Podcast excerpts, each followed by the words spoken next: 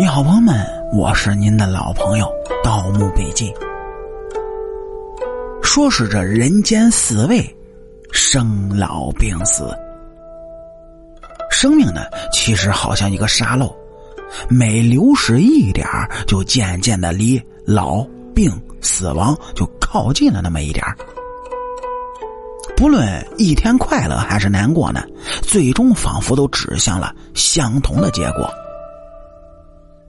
您各位都知道，咱大中国向来都是注重礼仪的国家，所以呢，也将生死就排在了第一位。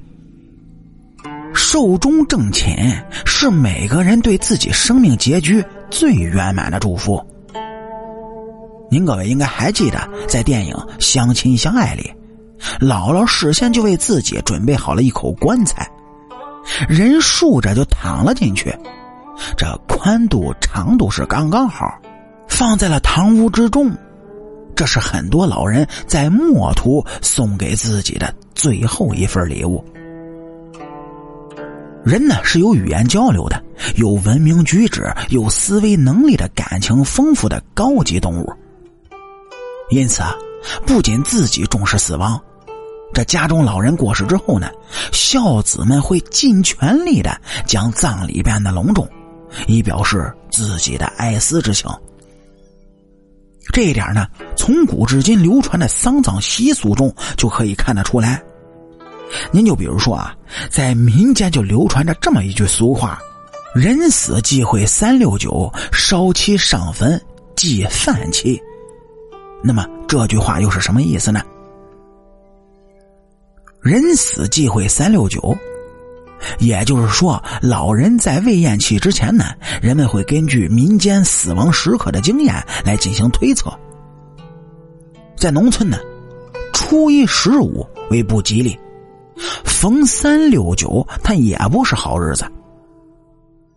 古人受灵魂观念的影响，普遍就认为人的肉体可以死，但灵魂是永生的，因而就主张重魂后魄。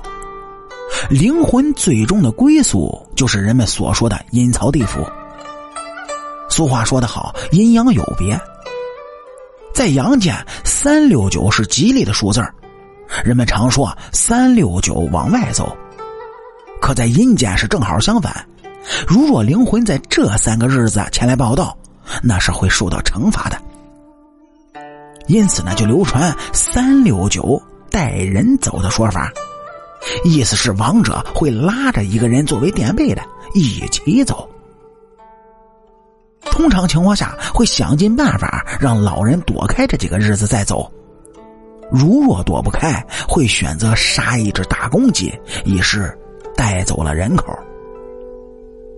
当然了，人的死亡日期呢，不为人的意志为转移的，这只是人们趋吉避凶、向往美好生活的一个心理状态而已。这句话的第二句“烧漆上坟祭饭气”，这民间常说人有三魂七魄，死后一年去一魂，七天去一魄，三年魂尽，七年魄尽，所以要过七七和三周年。另一种说法则是，死者从去世之日起呢，在四十九天之内。每个七天，阎王会审问亡魂一次，故七七又称过七灾。按照丧葬的习俗啊，人死后每七天呢要去上坟祭祀一次，民间就称之为烧七。按死者去世之日起呢，需烧七次，共七七四十九天。通常一期、二期以女儿、儿子为主。